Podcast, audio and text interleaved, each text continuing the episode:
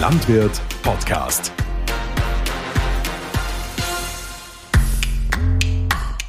Hallo und herzlich willkommen, liebe Landwirthörer und Hörerinnen. Heute findet unser Podcast in Graz statt, bei uns im Büro in der Hofgasse.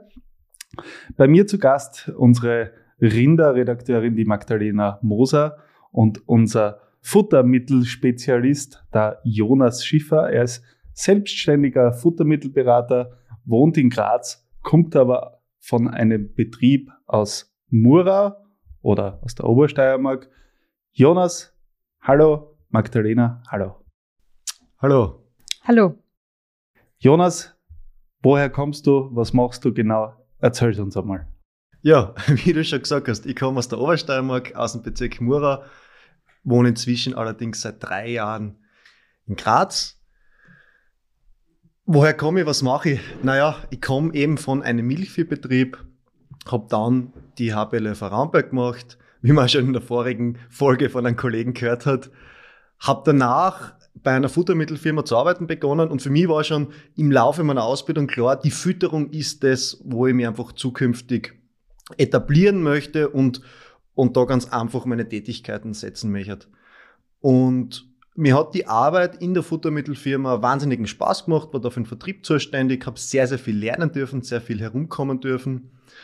Nur nach vier Jahren war bei mir dann der Punkt gekommen, wo ich gesagt habe, es erfüllt nicht mehr ganz meiner Ideologie hm, die Tätigkeit, was ich mache, weil es einfach so ist mit laufender Kundenanzahl wird ganz einfach die individuelle Betreuung oder ist die individuelle Betreuung vom einzelnen Betrieb nicht mehr so möglich. Ja, und das war der Grund, warum ich vor gut zweieinhalb Jahren die Entscheidung getroffen habe, dass ich mich selbstständig mache als unabhängiger Fütterungsberater und so großen Wert auf die Betreuung von einzelnen Milchviehbetriebe lege. Das klingt ja super spannend. Magdalena, was erwartet uns heute im Podcast? Worum wird es gehen?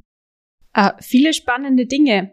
Aber nachdem du, Jonas, ja so viel um und um kommst auf Betriebe und gerade das heurige Jahr ähm, für viele Bauern bei der Grundfuttersituation eine Riesenherausforderung war, das hat ja bei der Ernte schon angefangen. Wir können uns ja nur zurückerinnern. Zuerst war es zu nass, dann war es heiß und hat nicht geregnet. Also wir haben die ganze Bandbreite dabei. Ähm, freue mich schon, dass du uns heute erklärst, ähm, wie man mit dem Futter, das wir jetzt in die Silos drinnen haben oder am Heustock, am besten umgehen bis ins nächste Jahr. Dann hätte ich gesagt, starten wir gleich direkt rein. Magdalena, Bühne frei. Jonas, was sieht man draußen auf die Betriebe am meisten? Was ist so äh, ein Hauptproblem, was Grundfutter, vor allem Grassilagen, heuer mit sich bringen? Mhm. Also zuallererst einmal, du triffst den Nagel am Kopf, wenn du sagst, wir haben sehr, sehr spannende und herausfordernde Grundfutterverhältnisse, mit denen wir zum Arbeiten haben. Selbstverständlich kann man jetzt auf die Frage mit, was sind die Hauptprobleme, nicht nur pauschal antworten, weil ganz, ganz klar die Ausnahme bestätigt die Regel. Wir haben ja doch in Österreich gigantische geografische Unterschiede und selbstverständlich schwanken die Inhaltsstoffe der Grasilagen sehr, sehr stark innerhalb der Betriebe und somit auch die Qualitäten. Aber dennoch lässt sich in diesem Jahr ein doch einheitliches Bild erkennen, nämlich was in diesem Jahr wirklich heraussticht, sind zum Teil durchaus passable Proteingehalte, jedoch sehr, sehr niedrige Energiewerte. Das heißt ganz einfach, dass deutlich weniger Energie über die die Rationen hineinkommt und das einmal selbstverständlich sich ganz, ganz stark auf Milchleistung, aber natürlich gleichzeitig auf den energetischen Stoffwechsel und somit hinsichtlich Ketosegefahr auswirkt. Ein weiterer Punkt, aufgrund von diesen sehr, sehr stark verregneten Frühjahr, was wir zum Teil gehabt haben, sind natürlich wahnsinnig nasse Silagen. Das Problem kennen wir alle. Nasse Silagen heißt gleichzeitig meistens ein erhöhterer Eintrag von Schmutz, somit erhöhte Rohaschewerte, damit wiederum erhöhte Eisenwerte. Und bezüglich die Proteinwerte wollte ich noch ergänzen, das Rohprotein an sich ist zwar durch die Bank passabel. Jedoch, wenn man genauer hinschaut, erkennt man bei sehr, sehr vielen auch eine deutlich schlechtere Proteinverfügbarkeit. Das heißt, wir dürfen nicht nur Rohproteine untereinander vergleichen, sondern müssen wir da wirklich auf den Analysen einen genaueren Blick in die Tiefe machen und schauen, wie verfügbar ist denn das Protein. Ja, und dann zu guter Letzt der ganz, ganz entscheidende Punkt, was in meines Erachtens in diesem Jahr das, der größte Unterschied zu den Vorjahren ist, das sind zum Teil wahnsinnig reduzierte Kalziumwerte. Bei durchschnittlichen Silagen reden wir irgendwo von, sag mal, sieben bis neun Gramm Kalzium im Kilo Trockenmasse, was anzutreffen sind. Und in diesem Jahr habe ich schon sehr, sehr viele Analysen gesehen, wo das Kalzium irgendwo zwischen vier bis fünf Gramm unterwegs ist. Mittlerweile habe ich sogar schon drei Analysen bekommen, wo in der Grassilage höhere Phosphorwerte als Kalziumwerte enthalten waren. Und das natürlich spielt sich dann auf den Kalziumstoffwechsel in der Laktation erhebliche Rolle, weil schlussendlich gibt eine Kuh mit jedem Liter Milch eine doch bedeutende Menge an Kalzium ab. Und wenn die Tiere genetisch bedingt gut einsetzen, aber gleichzeitig man gleich füttert wie in den Jahren zuvor, wo die Kalziumversorgung passt hat, naja, dann kommt es genau hier zu einem großen Engpass. Das Thema Kalzium heben wir uns vielleicht noch für in ein paar Minuten auf. Ich würde noch mal gern ähm, zu dem Eiweiß zurückspringen, was du angesprochen hast. Ähm, nasse Grassilagen, kann man da auch sagen, dass mehr Ammoniak drinnen ist? Ja, absolut. Also da spielt jetzt natürlich, zum einen spielt da mal ganz klar der Seliererfolg und, und das, das Konservierverfahren eine riesengroße Rolle, was ganz klar heißt, wenn es zu Nachgärungen kommt, was einmal bei verschmutzten, nassen Silagen viel, viel häufiger auftritt, dann ist es so, dass wir zu wenig Milchsäure in die Silagen haben. Dementsprechend kommt es zu einem Überschuss an Essig oder Buttersäure und im Zuge von dessen Nachgärung wird Energie verbraucht und dabei entsteht dieser sogenannte Ammoniakstickstoff. Der Ammoniakstickstoff, ganz kurz zur Erklärung, das ist einfach, wo eben Protein abgebaut wird, abgespalten und das Ammoniakstickstoff ist dann die, die reine Proteinverbindung aus den Silagen und diese erhöhten Ammoniak-Stickstoffgehalte können durchaus eine Belastung fürs Tier sein und somit die Proteinverfügbarkeit mildern. Da muss man dann in weiterer Vollgenerationsgestaltung auf die ausgewählten Eiweißkomponenten Acht geben. Gleichzeitig muss ich aber sagen, ist es nicht nur der Konserviererfolg, sondern wir sind halt in der Landwirtschaft den Umweltbedingungen ausgesetzt. Und dieses, wie wir es heuer gehabt haben, diese teilweise sehr, sehr hohen Erträge mit, mit wahnsinnig schnellen Wachstumsphasen, wo Betriebe teilweise Schnittintervalle von drei, dreieinhalb Wochen gehabt haben, ist es auch ganz klar so, dass sie die Aminosäuren im Bestand selbst nicht so gut anreichern und damit die Proteinverfügbarkeit schlechter ist. Ähm, was empfiehlst du Bauern, die jetzt ammoniakreiche Grassilagen haben? Weil gerade im Bezug auf die letzten Jahre sind natürlich Futtermittelkosten extrem angestiegen. Und da ist es ja sehr verlockend, dass man dann einen Teil vom Eiweißfutter durch ha Futterharnstoff zum Beispiel ersetzt. Ist das für Betriebe mit ähm, ammoniakreiche Grassilagen dennoch möglich oder müssen die da gut aufpassen? Also zuallererst der erste Tipp ist einmal, man muss einmal wissen, wie viel Ammoniakstickstoff ist denn überhaupt in Gras drinnen und das vielleicht vorab noch und das muss man generell zu den heurigen Silagen sagen bitte macht Grundfutteranalysen und zwar vollständige Analysen, denn auch schon wie bei den angesprochenen Thema mit dem Calcium reicht diese Basisanalyse, wie sie sehr häufig gemacht wird, oder auch sogar teilweise diese Schnelltest-Varianten vor Ort nicht aus, um wirklich zu sagen können, wie ist die Silierqualität, wie ist tatsächlich die Qualität der Grassilage. Das nochmal kurz vorab zur Ergänzung. Und dann zur Frage mit dem Ammoniakstickstoff, da muss man ganz klar sagen, die Dosis macht durch Gift. Wir haben gewisse Höchstwerte in der Gesamtration. Das heißt, es spürt schon mal einen erheblichen Unterschied.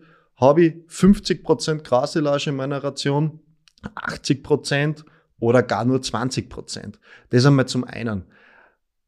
Zum anderen muss man ganz klar sagen, kommt es auch dann noch darauf an, wie hoch ist denn der gesamte Anteil an schnell verfügbaren Kohlenhydraten, also der sogenannte NFC-Gehalt, weil natürlich je nach Kraftfutterintensität ein unterschiedliches Level an verfügbarer Energie in den Panzen hineinkommt, was dazu führt, dass dieser Ammoniakstickstoff verwertet werden kann. Denn was ist Ammoniakstickstoff? Das ist eine reine, ein rohes Eiweiß, was der Kuh Energie entzieht. Das muss einem ganz, ganz klar sein. Das verbraucht Glucose und somit Energie und kann ihm dadurch dann wieder auch Ketosen hervorrufen.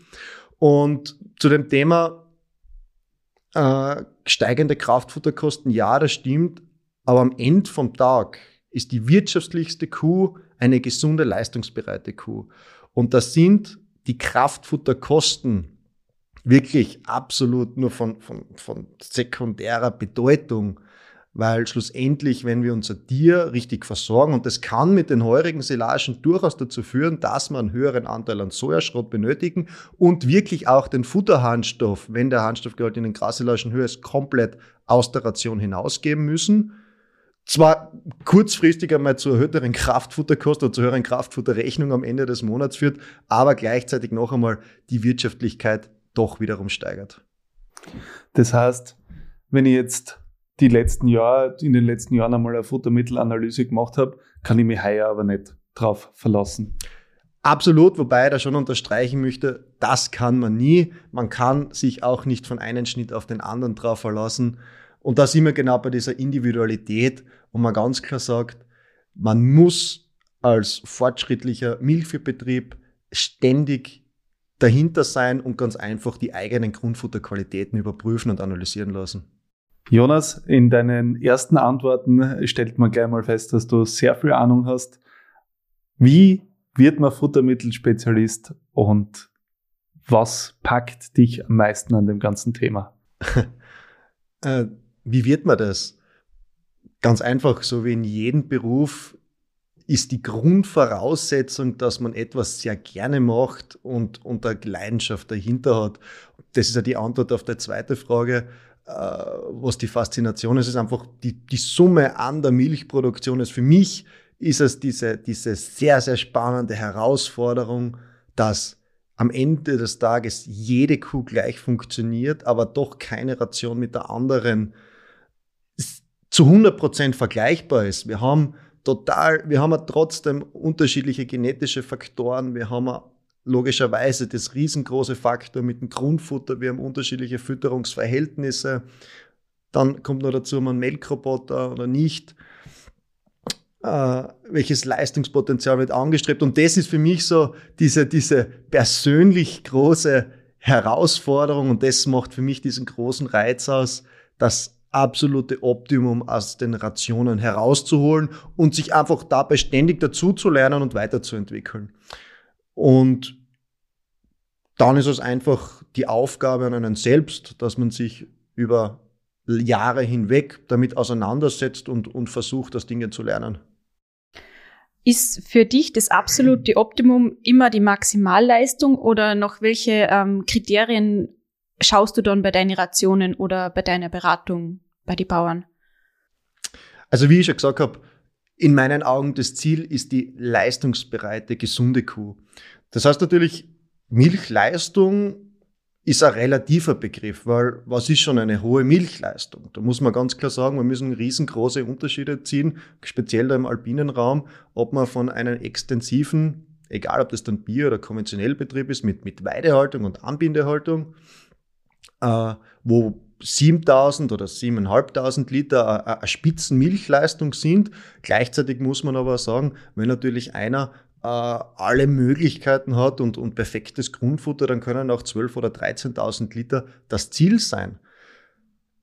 Das heißt, mein Zugang ist es, in Abhängigkeit von der Betriebssituation ganz einfach die bestmögliche Milchleistung herauszuheben. Und ja, natürlich, ich, ich sage ganz bewusst, die höchstmögliche Milchleistung, das wird zwar oft, ich sag auch speziell von den Medien, in ein, in ein schlechtes Bild gerückt. Doch damit wir oder damit die Landwirte Rechnungen zahlen können, ist der Milchviehbauer von der abgelieferten Milch abhängig. Und diese, die Aussagen, dass Kuhgesundheit und, und hohe Milchleistungen nicht korrelieren, ist für mich ein kompletter Humbug, denn ich bin jetzt auf sehr, sehr vielen Betrieben unterwegs gewesen und noch nie habe ich eine kranke Kuh gesehen, die viel Milch gibt. Und deswegen ist es wirklich mein Zugang. Wir wollen gesunde und gut leisteten Tiere auf den Höfen haben. Jetzt reden wir von viel Milch. Und du hast ja vorher schon gesagt, viel Milch heißt viel Kalzium ausscheiden. Ähm, wie ich jetzt gerade bei dir gelernt habe, haben wir heuer aber wenig Kalzium. Ähm, wie wirkt sich das aus, wenn ich jetzt mein Futter nicht untersuche und so weiter tue wie bisher? Ja, genau. Also, das ist eine gute Frage. Wie wirkt sich das aus? Es gibt einen Extremfall. Der Extremfall tritt selten auf. Das sind unsere typisch klinischen Anzeichen, nämlich das, was wir alle kennen, Milchfieber. Die Kuh liegt fest. Natürlich einmal zum Großteil nach dem Abkalben, wenn einfach zu wenig Kalzium zur Verfügung steht. Wir sprechen ja beim Milchfieber nämlich hauptsächlich davon, dass die Trockenstehfütterung nicht passt. Ergo, dass sie zu wenig mobilisiert, weil sie schon zu viel Kalzium in der Trockenstehfütterung bekommen hat. Das ist ja völlig richtig so. Äh, dem ist überhaupt nichts entgegenzusetzen. Aber was oft vergessen wird, auch wenn sie mobilisiert, am Ende des Tages muss sie auch genug Kalzium nach dem Abkalben zur Verfügung bekommen. Und wenn da zu wenig drinnen ist, kann einmal das im Extremfall dazu führen, dass wir erhöhtes Auftreten von Milchfieber haben. Aber das viel, viel gefährlichere und tückischere ist das sogenannte schleichende Milchfieber, das subklinische Milchfieber. Das heißt, die Kalbungen funktionieren wie bisher. Vielleicht hat man mal ein oder zwei Tiere, die öfters festlegen, aber ganz ehrlich, da denkt man sich nichts dabei. Das kann ja jetzt auf andere Ursachen zurückzuführen sein. Aber gerade das subklinische Milchfieber ist im Endeffekt ein leichter Kalziummangel oder leichtes Milchfieber, was dazu führt, dass sich die Muskelkontraktionen weniger stark, äh, dass die Muskelkontraktion weniger stark äh, zu sehen ist. Das bedeutet, so der Zitzenschließmuskel mitunter funktioniert nicht so gut, ergo können viel leichter Keime von außen über den Strichkanal in die Zitze kommen. Erhöhte Zellzahlen können die Folge sein. Gleichzeitig, wenn wir dann nach der Kalbung denken, ein ganz, ganz entscheidender Punkt ist die Gebärmuttersäuberung. Dafür sind wiederum Kontraktionen nötig. Und wenn es am Kalziummangel happert und dementsprechend die sich die Muskeln weniger zusammenziehen, haben wir auch eine schlechtere Gebärmuttersäuberung, damit die schlechtere Fruchtbarkeit, beziehungsweise in weiterer Folge leiden auch die Futteraufnahmen, Dadurch rutscht man schon wieder durch geringere Futternahmen in ein Energiedefizit. Ketosen können die Folge sein, wie am Zysten und auch wiederum die Fruchtbarkeit leidet. Das heißt, wir stecken in einen Teufelskreis, wenn wir die Kuh nicht ab Tag 1 der Kalbung einfach richtig versorgen, egal in welcher Leistungshöhe. Absolut. Gibt's auch nur den Faktor, dass jetzt theoretisch auch genug Kalzium in der Silage wäre oder halt jetzt in der Ration? Ähm, und die Kuh aber einfach zu wenig frisst, das hört man ja auch wie immer öfter aus der Praxis. Ähm, was kann man da machen, damit die Kühe einfach nach dem Kalben besser fressen? Mhm. Ja, das, das ist jetzt in Wahrheit schon wieder eine eigene Podcast-Folge. Also da sprechen wir jetzt über ganz, ganz viele ja, Punkte. Na, weißt du, äh, da, da kommen wahnsinnig viele Punkte, auf die man achten soll. Am Ende des Tages plädiere ich immer wieder darauf, auf die Grundlagen, also wie ich es in meinem Buch erfasst habe, das Einmaleins der Milchfütterung zu achten. Das heißt, wenn Tiere zu wenig fressen nach der Kalbung, sollte man zuallererst dort anfangen, wo es losgeht, nämlich bei der Trockenstehfütterung. Da haben wir gewisse Richtwerte, die erfüllt werden müssen. Wenn trockenstehende Kühe nicht funktionieren, funktionieren sie ja nicht nach der Abkalbung. Problem ist nur, dass es uns in der Trockenstehzeit fast nicht auffällt, weil Milch geben sie ja noch keine. Ganz besonders hinweisen möchte ich darauf, auf, auf das Thema Hitzestress.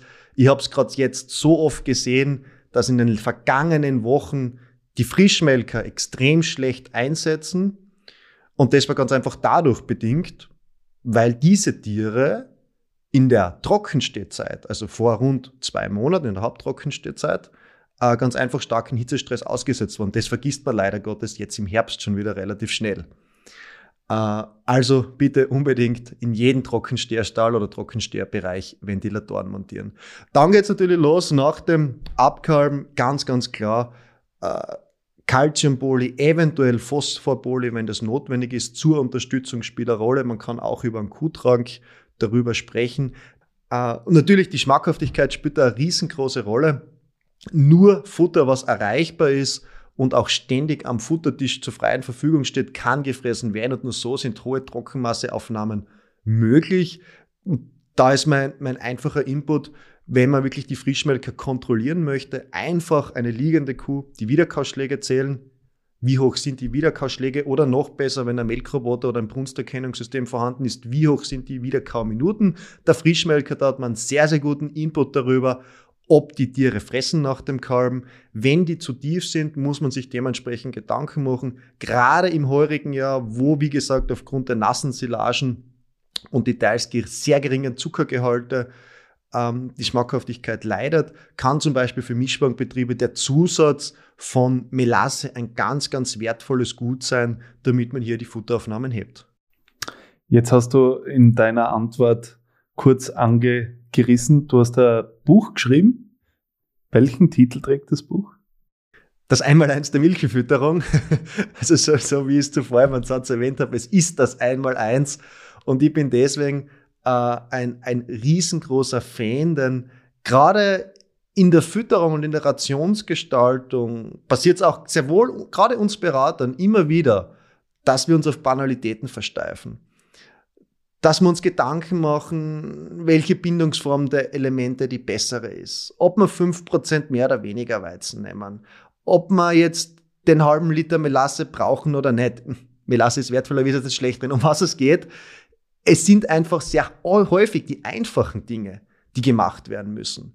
Beginnend von der Grundfutterqualität über Trockenstehermanagement bis hin zur Versorgung der frischmelchen Kuh. Und das ist für mich der große, große Unterschied, was sehr, sehr gute Betriebe von guten Betrieben unterscheidend. Diese Betriebe, die wirklich da ausgezeichnete Leistungen vollbringen, sind so konsequent und haben so gute Betriebsabläufe, dass sie beinahe 365 Tage im Jahr alle möglichen Faktoren im Blick haben, kontrollieren und auf höchstem Niveau halten. Ja, liebe Hörerinnen und Hörer, wenn euch das Buch vom Jonas interessiert, dann informiert euch darüber. Wir werden alle Informationen darüber in die Show Notes stellen und auch einen Link zur Verfügung stellen, damit ihr das Buch bei Interesse bestellen könnt. So, jetzt gibt's ja dennoch ähm, Betriebe, die heuer gute Silagen eingefahren haben. Ähm, was haben die anders gemacht oder haben die einfach nur Glück mit dem Wetter gehabt? Ein bisschen Glück gehört immer dazu, aber in aller, Linie, in aller Linie haben die einfach frühzeitig siliert. Das muss man ganz klar sagen. Besser zu früh als zu spät. Äh, selbstverständlich spielen auch die Gegebenheiten am Betrieb entscheidende Rolle. Man kann nicht sechsmal im Jahr mähen, wenn man extensiv düngt oder altes Dauergrünland hat. Aber es hat sich gerade heuer wieder bewiesen, dass alle Betriebe, die frühzeitig den Schnittzeitpunkt gewählt haben, sehr, sehr gut damit beraten waren. Natürlich mag ich schon sagen, frühzeitig mähen ja, aber auch nicht unter allen Umständen. Also Beispielsweise, wenn man sagt, man hat jetzt gerade das Schnittintervall von vier Wochen erreicht, aber das ist noch, der Bestand ist noch richtig nass, weil es gerade erst geregnet hat, dann ist es meine Empfehlung, besser eine Woche warten und den Bestand abtrocknen lassen. Denn nichts ist natürlich wiederum so schlecht wie sehr viel Rohasche und damit dann noch mögliche äh, Nachgärungen im Silo, als wie wenn die Faser etwas älter ist. Aber natürlich grundsätzlich noch einmal ist frühes Mähen, wenn es die Wettersituation loslässt, zulässt, immer von Vorteil. Ähm, in welchem Entwicklungsstadium soll sich die, die Graspflanze dann befinden? Ja, also grundsätzlich haben wir ja das, das Erdenrisp oder das Beginn des Erdenrispenschemes, wobei ich auch da sagen muss, in aller Regel, wenn man jetzt nicht gerade von, von Ackerfutter spricht, haben wir dementsprechend unterschiedlichste Bestände im Gras, äh, unterschiedlichste Gräsersorten im Gras, so muss ich sagen. Und der Bedarf ist dann schon auch das individuelle Auge, wann gemäht werden soll. Denn gerade wenn wir äh, speziell Leguminosen enthalten haben, die relativ schnell zum Verholzen neigen, kann es schon einmal sein, dass man dementsprechend früher ernten sollte. Das heißt, frühes Mähen und einfach auf Witterung achten, eigentlich eh, wie wir es schon immer haben, soll man sie auch fürs Jahr 2024 hinter die Ohren schreiben? Absolut. Es gibt ja da auch nur so das große Streitthema, brauche ich ein Siliermittel oder kann ich mir das Geld sparen? Wie stehst du dazu? Ja, ich habe erst genau zu diesem Streitthema einen eigenen Versuch gemacht. Da haben wir von einem gleichen Bestand, das ist allerdings in Rundballen gepresst worden, drei verschiedene Siliermittel eingesetzt. Das stimmt nicht, wir haben zwei verschiedene. Ein sehr, sehr günstiges Siliermittel von einem Drittanbieter haben wir gewählt, eins von einer sehr, sehr bekannten Marke und dann eine Fläche ohne Siliermittel. Und das Ergebnis war ganz klar, dass gerade der Anteil an Milchsäure bei beiden ausgewählten Siliermittel höher war als bei dem ohne Siliermittel.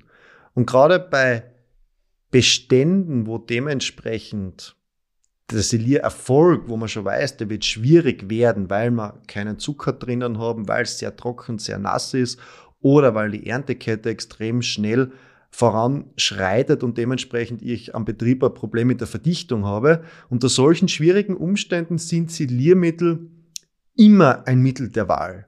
Wobei man natürlich da auch ganz klar sagen muss, sollte das Siliermittel mit Bedacht gewählt werden, da muss man die Grundsatzentscheidung treffen, ob ich einmal auf chemische oder biologische Siliermittel zurückgreife und dann zum anderen natürlich bei den, wenn ich sage, ich nehme auch biologische Siliermittel, äh, sind es homoferme Bakterien oder heterofermentative Bakterien oder doch ein Mischprodukt aus beiden. Auf alle Fälle muss trotzdem gesagt werden, dass auch sehr gute Silierqualitäten ohne Siliermittel möglich sind. Nur dann müssen einfach alle Abläufe am Betrieb optimiert sein. Okay, das heißt, ähm, ein Siliermittel ist einfach so eine kleine ähm, Lebensversicherung für die Großsilage. Ja, kann man, kann man absolut so sagen. Wobei auch da sage, es ist ganz klar, ist äh, eine Maissilage in einem Fahrsilo ist logischerweise hat ein viel, viel höheres Risiko für die Nacherwärmung, als wenn ich jetzt sage, ich habe eine Maissilage im Rundballen. Generell sind Rundballen, was den Siliererfolg betrifft, äh, besser dran als, als jetzt im Fahrsilo. ist ganz logisch, weil es, ich sage immer, ein, ein in sich verdichtetes System ist, ganz ein geschlossenes System ist. Ähm, aber wie du richtig sagst, es ist eine Absicherung und ich, wenn ich so nachdenke, 70 Prozent oder wahrscheinlich 90 Prozent meiner Betriebe mit sehr, sehr guten Leistungen verwenden bei jedem Schnitt Siliermittel. Okay, das ist doch einmal ein Argument. Mir stellt sich da nur zum Abschluss die Frage, ähm, die Siliermittel wird ja von den Firmen meistens angeboten zu einem Zeitpunkt, wo der Bauer ja noch gar nicht weiß, welche Erntebedingungen habe ich auf was soll ich dann als Bauer achten? Weil wenn ich das Zeug im Februar kaufe, dann weiß ich ja noch nicht, wie, wie meine Erntesituation ausschaut. Ja, das ist vollkommen richtig. Ich glaube tatsächlich, dass wir, so wie wir es aus der Literatur kennen, in der Beratung übertreiben, weil, wie du vollkommen richtig sagst, äh, ich kann nicht im Voraus wissen, welchen genauen Trockensubstanzgehalt mein Gras haben wird. Genauso muss man sagen, gerade auf wachsenden großen Betrieben, die sehr, sehr viele Flächen haben, die nicht unbedingt arrondiert sind, kommen da auch unterschiedlichste Trockensubstanzgehalte mit unterschiedlichsten äh, botanischen Gegebenheiten in den Fahrsilo hinein. Aber dennoch weiß ich als Betrieb im Vorhinein, welche Grundprobleme habe ich. Habe ich ein Problem tendenziell am Silostock mit Nacherwärmung beziehungsweise mit meinem Vorschub, dann weiß ich schon einmal, ich sollte unbedingt heterofermentative Bakterien im Siliermittel drinnen haben. Wenn ich weiß, zum Beispiel, ich habe tendenziell ein Problem mit Rohasche oder mit Clostridien, dann wird es auch von Vorteil sein, auf chemische Siliermittel zurückzugreifen. Und gleichzeitig, wenn ich wirklich sage, na, äh, ich mag einfach mehr Sicherheit drinnen haben, ich mag schauen, dass ich relativ hohe Zuckergehalte und und Energiedichten in meiner Grassilage enthalten habe, dann werde ich mal ein Produkt suchen, was rein auf homofermentativen Bakterien basiert. Am Ende des Tages sind wir wieder bei dieser Individualität, dass man da keine allgemeinen Empfehlungen aussprechen kann. Und wo ich wieder sage, wir sollten, oder jeder Betrieb sollte ganz einfach zumindest einmal im Jahr von seiner Silage das Gärsäuremuster untersuchen lassen. Und wenn ich das sehe, dann weiß ich genau, Gibt es Probleme? Wenn ja, kann man sich Gedanken machen, was war die Ursache und kann ich das mit Hilfe von einem Siliermittel beheben? Wir haben jetzt eine schöne Runde durch das Grundfutter 2023 gedreht.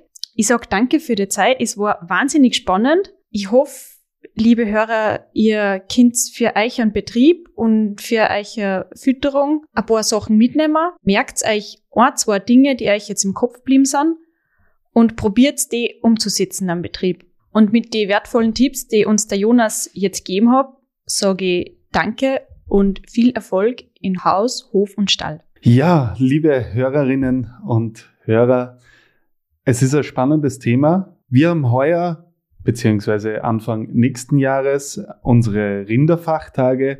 Da wird der Jonas einer von den Vortragenden sein. Sprich, wenn ihr jetzt Fragen habt, die durch diesen Podcast aufge aufgekommen sind, dann schreibt euch die nieder und meldet euch zum Rinderfachtag vom Landwirt an. Dort kriegt ihr TGD-Stunden und natürlich das Allerwichtigste, die ganze Fachinformation von unseren Vortragenden direkt vor Ort oder heuer auch online. Jonas, danke, dass du heute da warst bei uns in Graz. Magdalena, schön, dass du auch den Weg ins Büro gefunden hast. Unsere Redakteure sind immer ganz verstreut unterwegs in Österreich und Süddeutschland oder wo sie halt einfach gerade die ganzen Informationen zusammentragen. Ich sage danke, Jonas. Hat mich gefreut. Mich auch sehr. Liebe Hörer und Hörerinnen, wir freuen uns, wenn ihr das nächste Mal wieder einschaltet. Bis dahin gilt wie immer, wenn ihr Fragen oder Themenwünsche bzw. andere Ideen habt, schreibt uns eine kurze Nachricht. Alle Infos findet ihr in den Show Notes oder unter www.landwirt-media.com. Bis bald.